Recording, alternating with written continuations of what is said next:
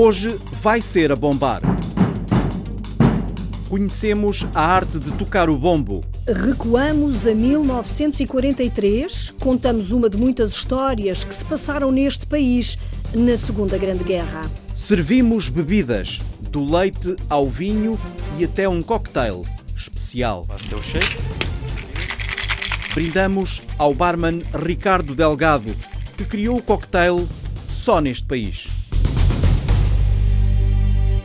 Mas antes disto tudo, fazemos a conta. 17 mais 41. São todos muito demais. Há mulheres há poucas, mas há abandonam. Olá! Já ouvi falar, mas ainda não vi. também. Achas bem ou achas mal? Acho mal. Concordo plenamente, ainda bem, mandaram o mentiroso embora, tudo bem. Só conheço o António Costa e, não conheço os outros. 17 ministros e 41 secretários de Estado. 41? E para fazer o quê? Portugal precisa de mudar. Vamos ver se não voltam a ouvir os boys. É demais. Há muitos secretários de Estado, há muitos boys, há muito, muita coisa. A Ministra da Justiça acho que é uma boa aposta. Ainda não vimos nada. O Ministro dos Negócios Estrangeiros, Augusto Santos Silva. não me parece grande diplomata, mas tudo bem, posso estar enganado. A barriga deles é igual à nossa. O que eles têm necessidade de comer, nós também temos. E aguardemos que funcionem bem sem uma oposição descaradamente terrorista. Quase dois meses depois das eleições, temos governo. Aos 26 dias do mês de novembro de 2015, compareceu perante Sua Excelência o Presidente da República, professor Dr. Aníbal Cavaco Silva, o excelentíssimo Sr. Dr. António Luís Santos da Costa, a fim de tomar posse do cargo de Primeiro-Ministro. Afirmo solenemente pela minha honra que cumprirei com lealdade as funções que me são confiadas. E assina? O governo que hoje aqui se apresenta é fruto de um compromisso político maioritário. Cavaco Silva continua com dúvidas sobre o governo ao qual deu posse. Não abdicando de nenhum dos poderes que a Constituição atribui ao Presidente da República, tudo farei para que o país não se afaste da atual trajetória de crescimento económico. O governo provém da Assembleia da República e é perante a Assembleia da República que responde politicamente. Pedro Passos Coelho e Paulo Portas eh, não aplaudem. Muito obrigado. Ao Primeiro-Ministro cessante, expresso público reconhecimento pelos serviços prestados ao país em circunstâncias muito difíceis e desejo os maiores sucessos pessoais e profissionais. Paulo Portas não fala, entra no automóvel. Um tempo novo, enfim, de oportunidades e de esperança, que assinale de uma vez por todas o reencontro das prioridades da governação com os projetos de vida dos portugueses que têm direito a ser felizes aqui.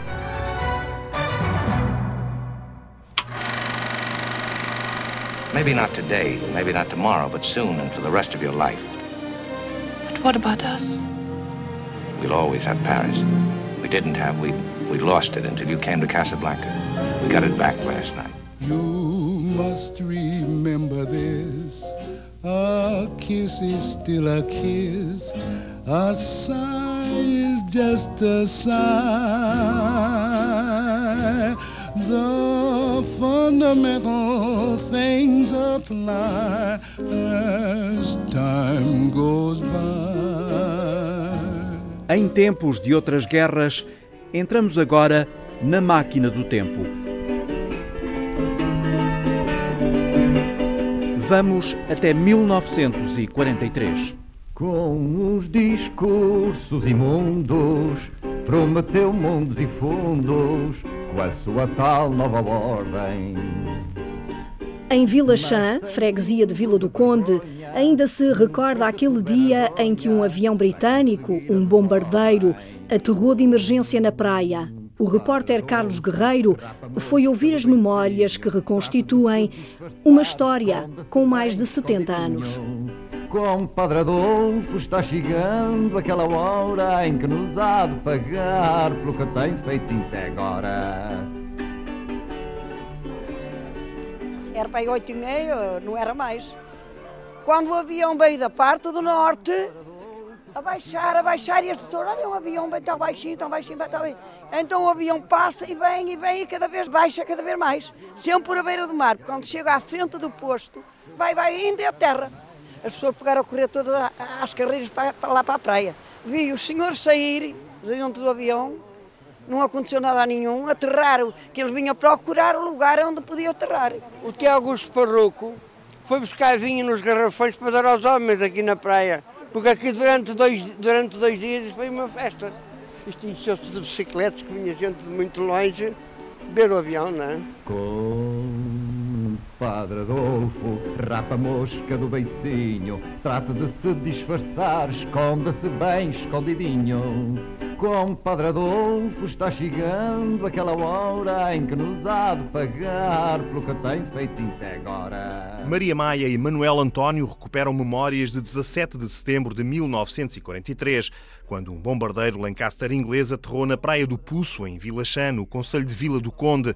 Um inesperado contacto com a Segunda Guerra Mundial, cuja história foi recuperada há alguns meses por Bruno Costa, do Museu Local, que criou um nicho com fotografias e documentos relacionados com esse dia e também realizou um vídeo que teve consequências inesperadas. O vídeo, depois de feito, foi legendado e colocado nas redes sociais, na página do Facebook do Esquadrão 619 e realmente, passado algum tempo de ser postado lá, Uh, houve um comentário de alguém que dizia que o pai dele seria o piloto do bombardeiro.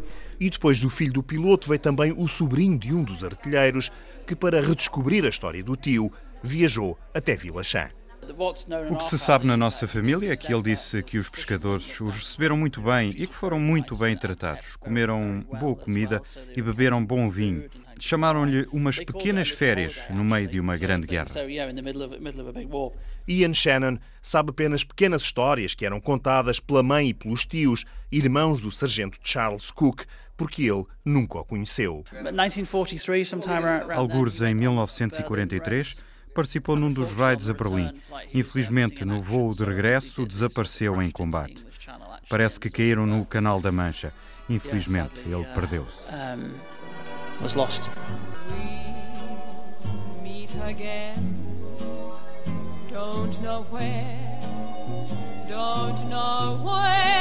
O que este inglês não esperava era que Vila Chã se engalanasse para o receber, inaugurando um memorial junto à praia, onde o avião do tio terminou a viagem. A Junta de Freguesia de Vila Chá pretende, com este ato simbólico, prestar homenagem a todos aqueles que durante a Segunda Guerra Mundial, lutaram para que o mundo fosse melhor.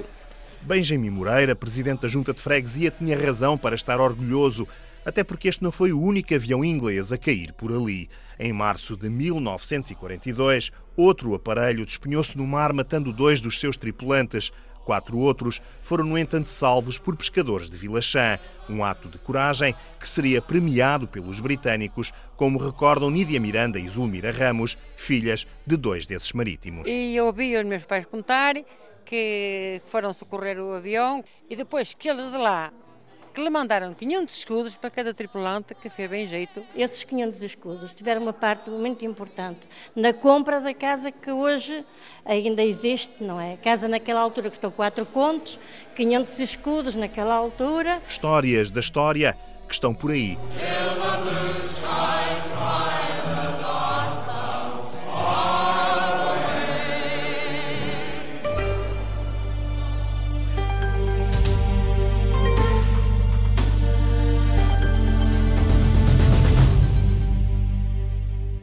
Há uma semana giramos a roda dos alimentos que tem a água no centro, mas hoje os copos ganham cores. Vamos brindar com um cocktail especial. Provamos o vinho verdelho dos biscoitos da Ilha Terceira. E a cerveja artesanal Mártir. Servimos chá de vários sabores. Mas começamos pelo leite. Dois litros não dão sequer para o produtor beber um café. A repórter Alexandra Madeira visitou a exploração Agromancelos, em Amarante, que já foi muito lucrativa. A história é bonita, em crescendo. O meu pai foi imigrante da França e quando chegou a Portugal tinha quatro filhos e não havia o hábito de ir ao mercado, não havia mercado para buscar leite, comprou uma vaca.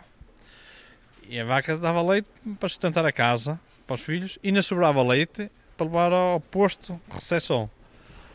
E foi daí que nasceu, começou a exploração. A vaca deu uma filha, a filha foi criando, depois uh, o número foi aumentando e em 1995 tinha meu pai 19 vacas. José António Teixeira tem na Agromancelos, no Conselho de Amarante, um projeto de vida da família, mas também de uma equipa de especialistas e académicos que fazem desta exploração de leite em regime intensivo um negócio de sucesso, mas que já foi lucrativo. Eu posso dar um exemplo que sou agricultor há 20 anos. Há 20 anos eu vendia um litro de leite, tomava dois cafés. Hoje vendo 2 litros de leite, não chega para um café.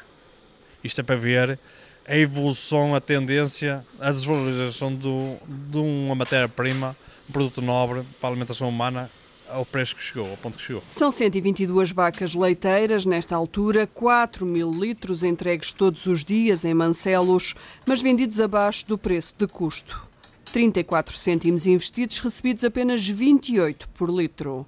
Não dá, está mais que convencido Carlos Neves, da APROLEP, a Associação dos Produtores de Leite de Portugal. Aos produtores vai-se dizendo que é como o burro com a cenoura à frente, que é disto, vamos aguentar mais um bocadinho que isto é para melhorar. Os peritos internacionais dizem isto lá para o final do ano deve melhorar. Agora dizem isto lá para 2016 deve melhorar. Eh, nos próximos meses, em termos de mercado, não estou a ver qualquer movimento de melhoria. O fim das quotas para exportar mais não resultou. Em termos internos, houve quebra de vendas e, pior que isso, é o comércio de produtos lácteos que não são de Portugal. O que nós temos aqui é as pessoas estão a comer menos e a beber menos leite. Em termos de consumo de lácteos, julgo que está, está equivalente, mas agrava-se com outra coisa é que muito dos lácteos que consumimos são importados. O leite, a maioria é nacional, alguma importação de marcas brancas, mas iogurtes e queijos, há muito queijo importado. Para a Associação dos Produtores de Leite, a sobrevivência no setor passa pelo consumo. Na Agromancelos, o exemplo vem da própria casa. Todos os dias, no fogão, se fervem dois litros e meio de leite e até o mais novo na família, afirma a mãe, Manuela Marinho, não se faz rugado. Desde o ano que estou-lhe a dar leite às nossas vaquinhas, embora meta uma pequena porcentagem de água. E o leite fervido, claro, tiro o excesso de gordura, mas já lhe estou a dar e não vi qualquer eh, reação negativa. A Manuela também faz queijo fresco e requeijão de soro e até a nata, em grossa camada, é aproveitada. Uh, deixo arrefecer, tiro aquela gordura que fica por cima, mas eh, depois é só aquecer e tomar. O meu marido gosta muito de, de, dele e come com bolachas ou no pão, adora, em vez de manteiga. Um petisco para José António Teixeira, bastante apreensivo com as contraindicações que se apontam agora ao consumo de leite.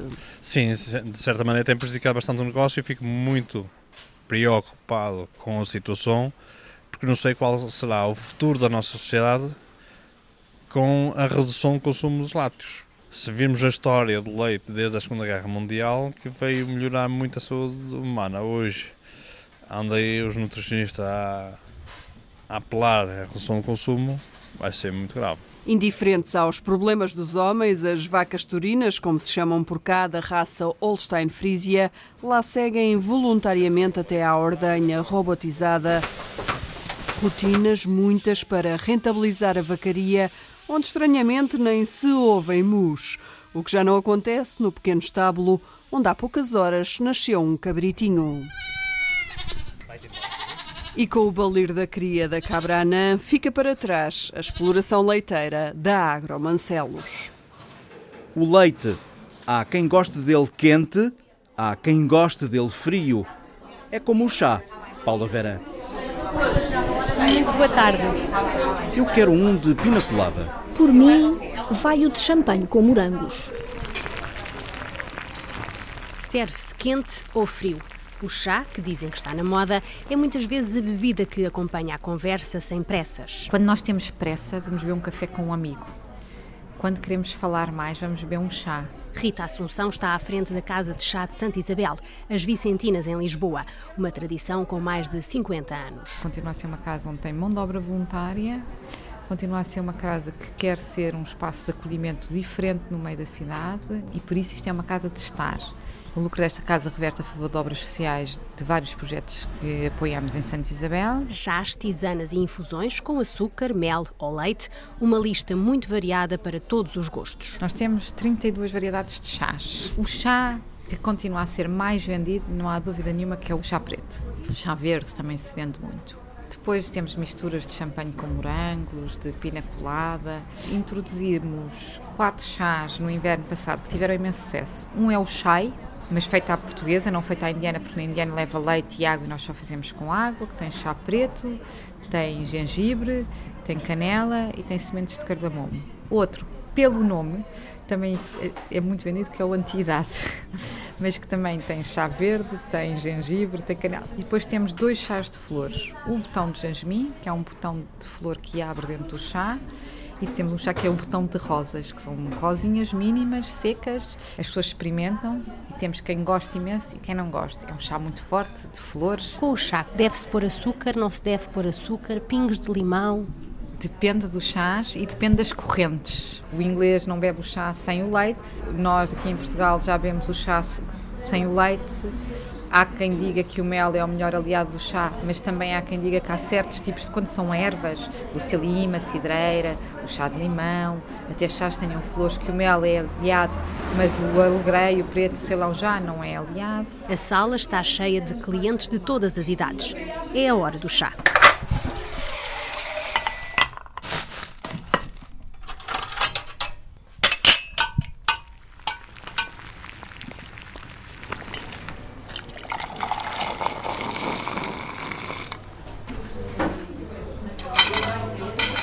Enquanto espera, na mesa do canto, um grupo de senhoras faz do chá o pretexto para pôr a conversa em dia. Ah, eu peço que a cidreira. Eu gostava muito de chá verde, do preto. Ultimamente estou com o príncipe. E aqui, que tipo de conversas é que geralmente se cruzam com o chá?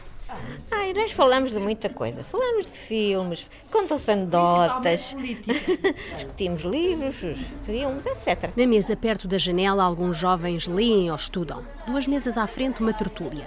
Um debate sobre livros em que se fala da idade da experiência. Não gostam da expressão terceira idade. Conversas cruzadas, grupos animados, amigos ou simplesmente um homem solitário a ler um livro. Todos têm em comum uma chávena de chá na sua mesa. É um chá de champanhe e morangos para as duas. É uma fatia de bolo de limão.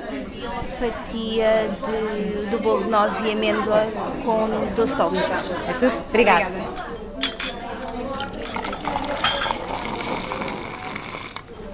Pousamos a chávena, pegamos no copo. Francisco Faria, vamos provar o verdelho, esse milagre das vinhas de pedra negra dos biscoitos na Ilha Terceira.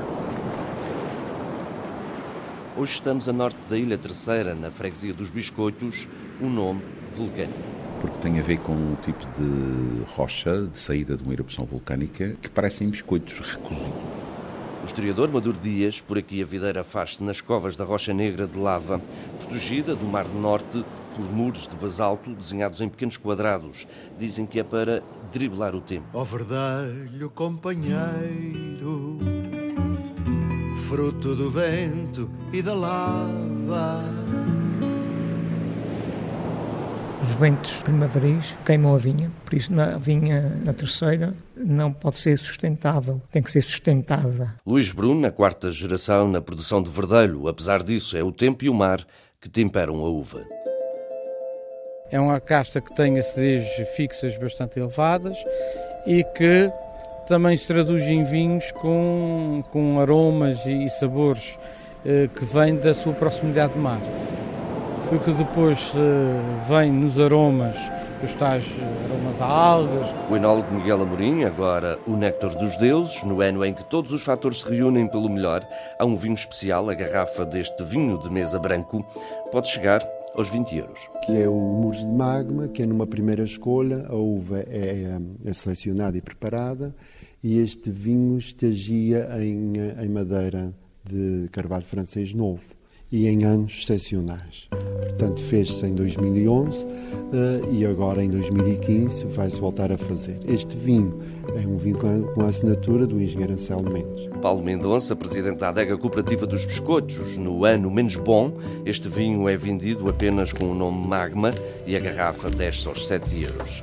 Desta zona dos biscoitos da Terceira nasce também um generoso, é o Chico Maria, verdelho licoroso da Casa Agrícola Bruno. Nós fazemos a, fermentação em bica aberta e depois é envelhecido de no mínimo 10 anos, é aguardentado com aguardente vínica e fazemos o seco, o meio seco e o doce. Chico Maria, o rótulo é uma homenagem ao homem que recuperou o verdelho na localidade. O bisneto Luís Bruno recorda a história. Em 1905 mudou-se de armas e bagagens para os biscoitos, onde começou a reparar as vinhas aqui nesta freguesia.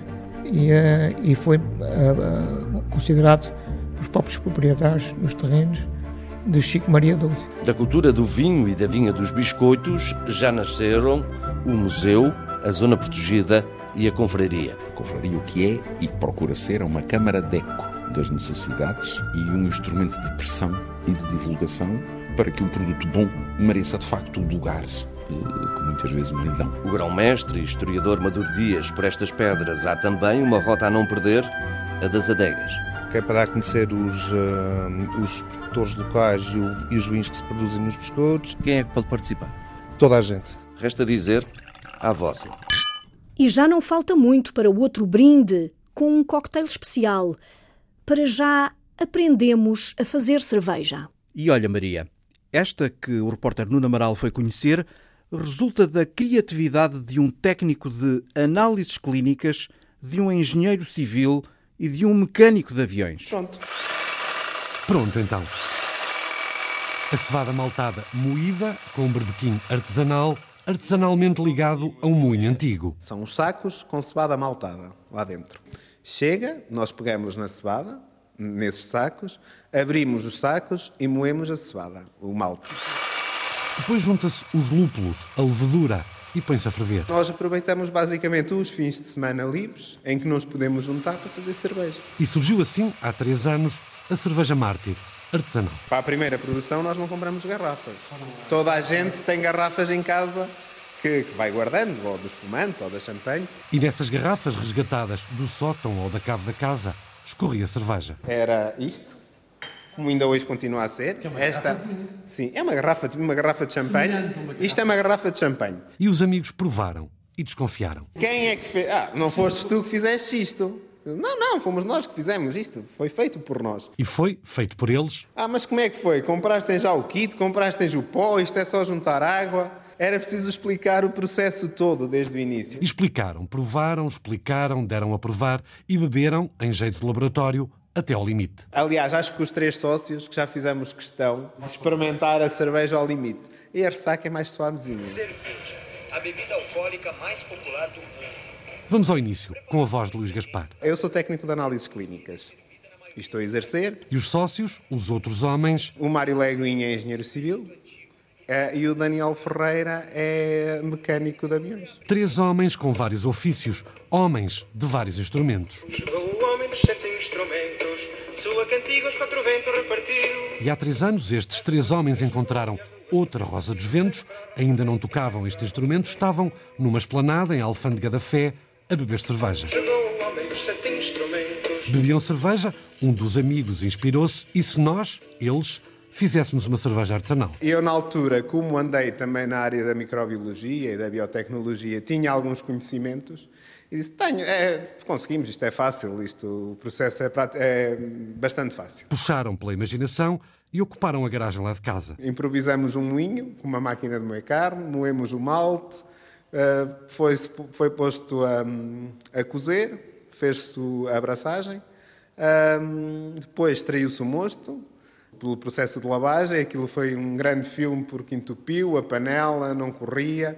Pronto, ao fim chegamos, tínhamos um produto, e um produto que, que nos agradou. Dissemos assim, ah, isto é bom, bebe-se. Era bom, bebia-se e oferecia-se. Bebemos e distribuímos andamos a dar aí por alfândega às pessoas, olha, prova aqui, a ver se gostas. Da primeira vez, Luís e os amigos fizeram 20 litros, agora produzem 250 de cada vez. Nós fazemos tudo manual, desde o início ao final. Tudo feito à mão, agora nas novas instalações na adega de Alfândega da Fé e daqui deste laboratório rudimentar e improvisado, os três sócios que um dia quiseram fazer cerveja artesanal lá vão vendendo. Nós estamos a vender para o Porto, para Mirandela, uh, para Lisboa, mas pronto, é um nicho pequeno, não é? Nós temos eh, clientes pequenos.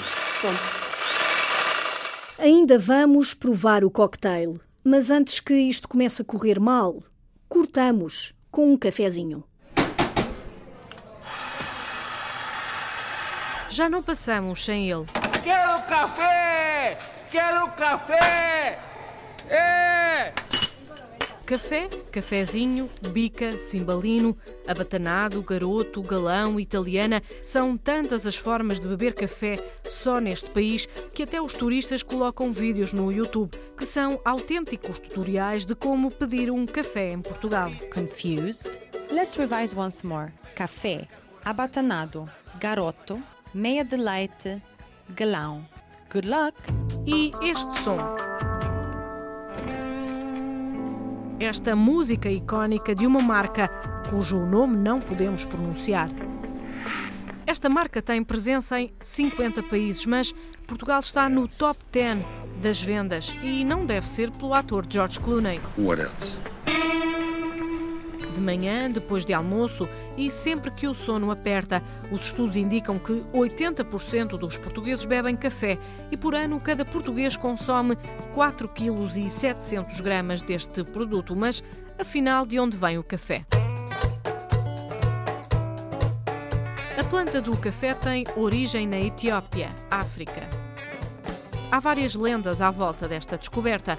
A mais divulgada e aceite mete um pastor Há cerca de mil anos, o pastor Caldi, olhando para as suas cabras, reparou que os animais ficavam agitados, sem sono e saltitantes sempre que comiam os frutos de uma planta amarela e vermelha. Caldi terá partilhado este pensamento com um monge lá da região, que apanhou uma mão cheia deste fruto e fez uma infusão. Logo percebeu que essa bebida o mantinha acordado nas longas horas de oração. Daqui até à disseminação das propriedades do café foi um salto e o primeiro café do mundo foi aberto em Constantinopla. O café chegou depois à Europa através de Veneza no século XVII e só no século XVIII e XIX é que apareceram os primeiros cafés públicos em Portugal, palco de animação cultural e artística. Hoje em dia não há encontro de amigos que não meta café e só neste país é que se usa vezes em conta a expressão que muitas vezes até nem dá em nada. Um dia destes, havemos de combinar um cafezinho.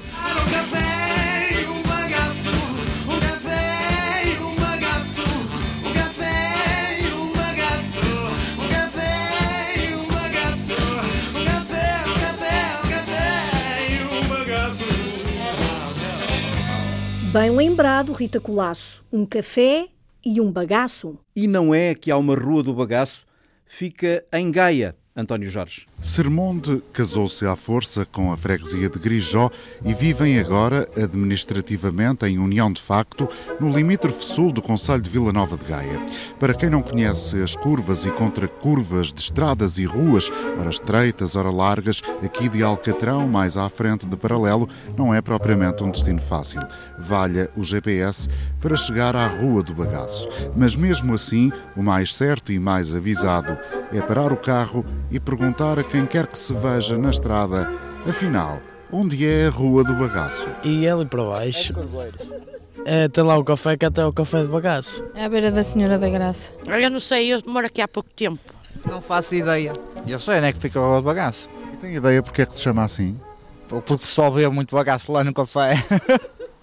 Acha que é isso? Claro que é. Não, não é. Pois não, César Rodrigues. Aqui mais à frente, a meio da, da Rua de Bagaço, existia um alambique, que era do Sr. Eduardo Feles, segundo as informações que tenho.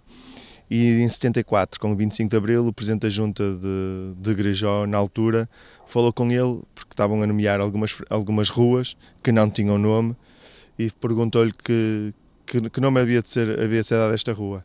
E como a rua já era conhecida pela Rua do Bagaço, onde faziam o bagaço, ele sugeriu esse nome e ficou assim. Hoje a rua está muito calma, de um lado e do outro há moradias, muitos campos de cultivo. Nesta tarde de sol de outono não vejo quase ninguém. Já toquei a campainha de várias casas, mas nada. Mas lá ao fundo, no meio de umas flores, está um senhor de idade. É, eu agora consumo muito, sabe? Que idade é que o senhor tem? 90. Ainda continua a trabalhar com essa idade? Eu não posso estar parado. E o que é que faz? Aquilo que posso. Cultiva alguma coisa em particular? Sim, a minha mulher eh, gosta de ter tudo, é cenouras, é, é hortaliça e é, é, é tudo. É o Sr. Aniceto São Martinho. Vive na Rua do Bagaço há várias décadas. 70 anos. Portanto, conheceu todas as mudanças que esta rua teve. Era só, era só este bocadinho. Quando eu estava a fazer a casa, ele disse-me assim: Estás a fazer uma asneira, rapaz. Porquê? Puxa a casa lá para trás, rapaz. Tu vais te arrepender. Aniceto falava do vizinho, que adivinhava que a rua haveria de crescer, como me confirma o presidente da União de Freguesias de Grijó e Sermonde, César Rodrigues. Sim, uma rua em paralelo com 40 e tal anos, 42 anos. Uma freguesia rural, mas quem passa ali em cima na A1 até pode ficar com a ideia contrária. Apesar de termos um grande polo industrial, quem sai da autostrada, temos infelizmente um outlet que neste momento está fechado, com, com umas condições ótimas para, para o comércio, eh, mas temos duas, três zonas industriais em, em Grijó, duas delas com grande, com grande uh, pujança e com, com grande significado na, na economia do Conselho.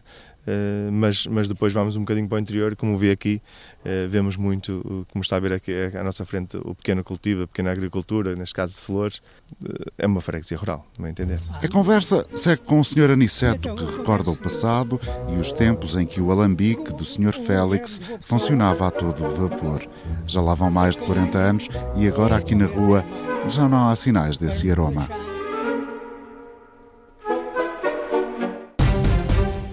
Chegou a hora do cocktail só neste país. O repórter Mário Antunes sentou-se ao balcão do barman Ricardo Delgado.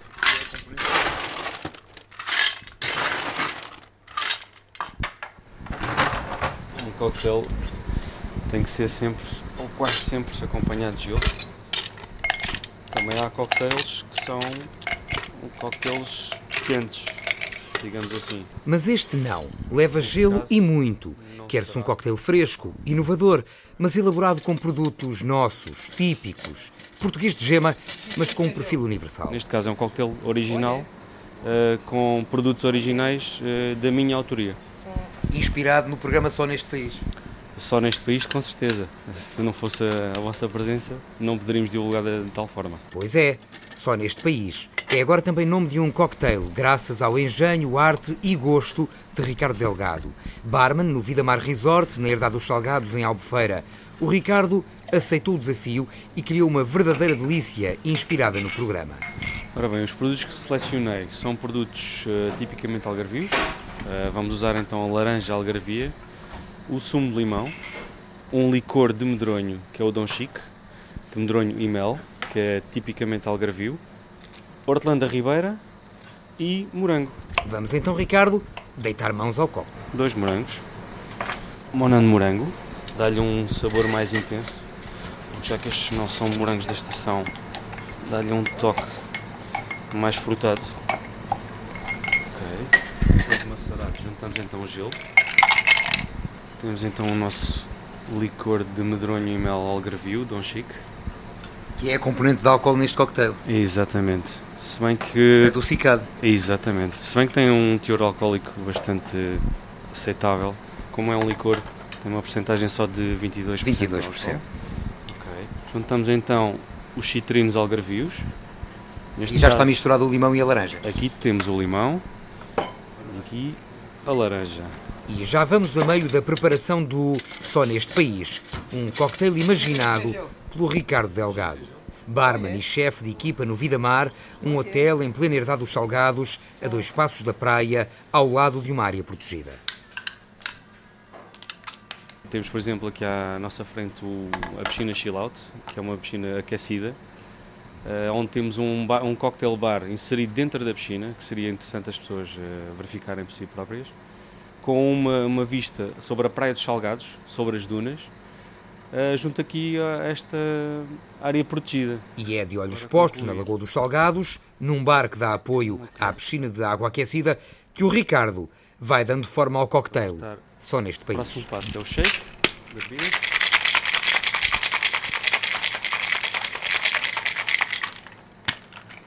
Uh, juntou a Hortanda Ribeira. Exatamente. Que dá, um... que dá um. Além do seu aroma, é bastante intenso, é original. Finaliza com mais gelo. Só um pouquinho de gelo. Leva então como decoração dois dos seus ingredientes, um morango e a bendita hortelã ribeira. Eu usei o hortelã ribeira porque adoro esta erva aromática que ainda não é muito usada nos cocktails e eu quis fazer algo da minha autoria original. E temos aqui o nosso cocktail pronto. Só neste país? Só neste país, é verdade. Em mais algum lado nós temos um cocktail assim. Vamos só, vamos só provar então este cocktail só neste país. Vamos a isto. Bora. E como é que o Mário terá saído de lá? Se calhar ainda lá está. Os malucos da telefonia.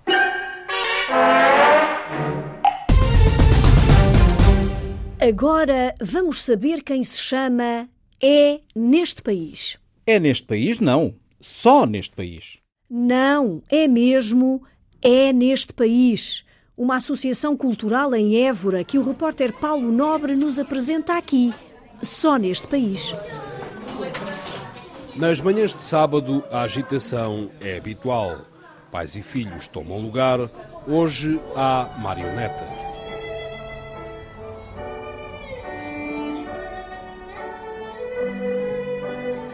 Há seis anos que é assim. Bem, no centro de Évora funciona esta associação cultural. No início o nome era para, para ser É Associação Cultural. Como em tantas coisas neste país, a designer gráfica Joana Dias não teve vida fácil para registar a associação. Fazer o registro do nome da associação e foi muito complicado por causa das, das, das papeladas todas. Foi um processo assim um bocadinho moroso e complicado nós tínhamos que decidir mesmo o nome e andava lá por casa e comecei a cantar música do Sérgio Godinho, do Só Neste País, e isto é incrível. E pronto, e daí juntámos o Só Neste País com o EDO, que era a palavra que queríamos que, que afirmasse a associação, e pronto, e ficou o É Neste País. Uma associação cultural muito virada para o livro e a leitura.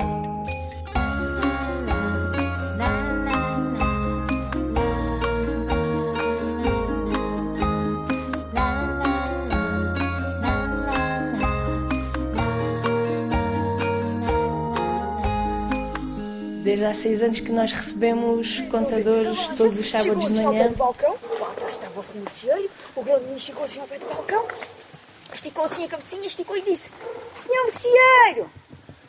Ó, senhor Merceeiro! Dê-me um bocadinho de sal, se faz favor! Ainda há dois meses, é neste país, levou a mais de 90 locais, de escolas a lares de idosos, contos e histórias a que Joana Dias chamou Contanário. começámos a perceber que havia uma necessidade também em Évora de termos um festival de contos, porque já existem muitas cidades no nosso país e achámos que era muito importante também conseguirmos desenvolver isto em Évora. As marionetas do início da história vêm das mãos do multipremiado marionetista Manuel Costa Dias.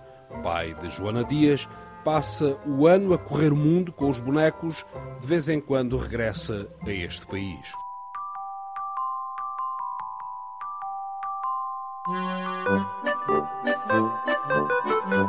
Há momentos em que eu ensaio e trabalho os bonecos em casa, mas há outros ensaios que faço aqui. Por exemplo, há momentos em que construo, por isso isto é, é estar, estar em casa. E é ótimo de vez em quando poder testar algumas coisas, porque tenho um público fabuloso que me acompanha. Um público fiel que tem na associação É Neste País um polo de leitura da Biblioteca Pública de Évora.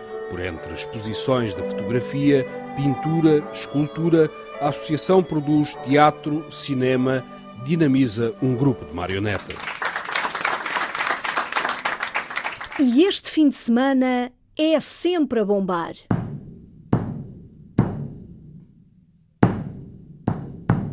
Começa o primeiro congresso do Bombo na Aula Magna em Lisboa. Mário Rui Cardoso, o que é que aprendeste com os Toca a Rufar? Maria Ceia, a diretora musical do projeto Toca a Rufar, diz-nos que bombos há muitos. Também existe o bombo da música erudita e o bombo das baterias, ou seja, o bombo, na verdade, existe por todo o lado. Nós aqui estamos a trabalhar especificamente o bombo tradicional português. É o bombo tradicional português que se discute este fim de semana em congresso em Lisboa. E o que é exatamente o bombo tradicional português? Tem duas peles. No, nos bombos tradicionais temos a pele batedeira, que é onde se toca, e a pele de ressonância. Normalmente só se tocava num, numa das peles, porque como era difícil arranjar uma pele, quando começava a ficar uh, gasto ou quase a romper, passava para o lado que não se tocava para servir só para ressoar. O instrumento é simétrico, tem, tem dois aros e dois arilhos, a pele está uh, enrolada à volta do arilho. Depois há um corpo do instrumento ao casco uh, que agrega as peças todas, uh, que estão presas por uma corda, e depois tem umas, umas pecinhas de pele, que são os esticadores, que servem para, quando é a altura de tocar, esticar a pele para ficar em maior tensão. E depois, quando, quando não vamos tocar mais, libertamos os esticadores e a pele fica em descanso, digamos assim, para não perder a elasticidade.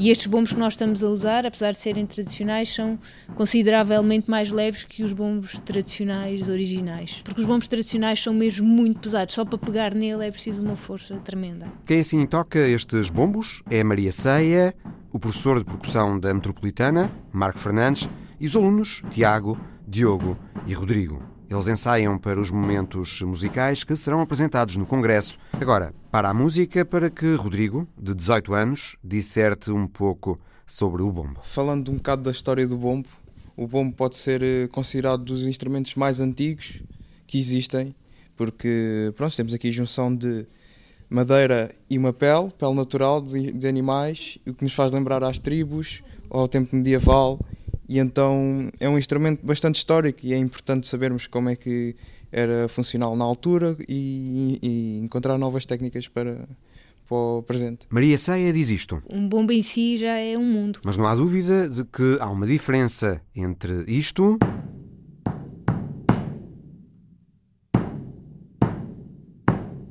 E isto. Maria explica que são precisos pelo menos três bombos para fazer a festa. Uh, o som característico dos bombos tradicionais dos grupos de bombos resulta da combinação do timbre dos vários bombos. Portanto, nesse sentido, são, são precisos pelo menos três bombos para se conseguir essa sonoridade tradicional. No Congresso não estão três, mas sim 30 tocadores a assegurarem os momentos musicais entre reflexões sobre o ensino do bombo, o seu potencial artístico e como tornar sustentáveis as dezenas de orquestras populares de percussões que hoje existem.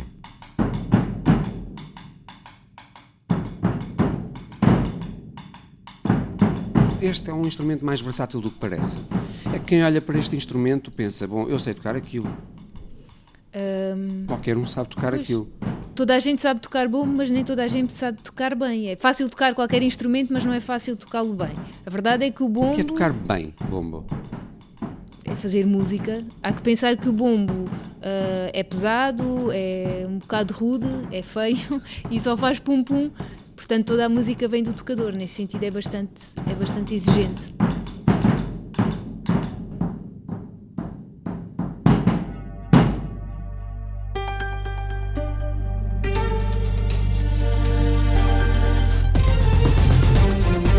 Produção de Rita Roque, Sandra Henriques e Rita Colasso. Sonoplastia de João Carrasco, Paulo Martins e Jorge Martins. Apresentação de Maria de São José e José Guerreiro. Vamos lá saber a tábua. Quero café! Prova aqui, a ver se gosta. E será que o Mário saiu de lá aos S's? Olá! We'll always have Paris.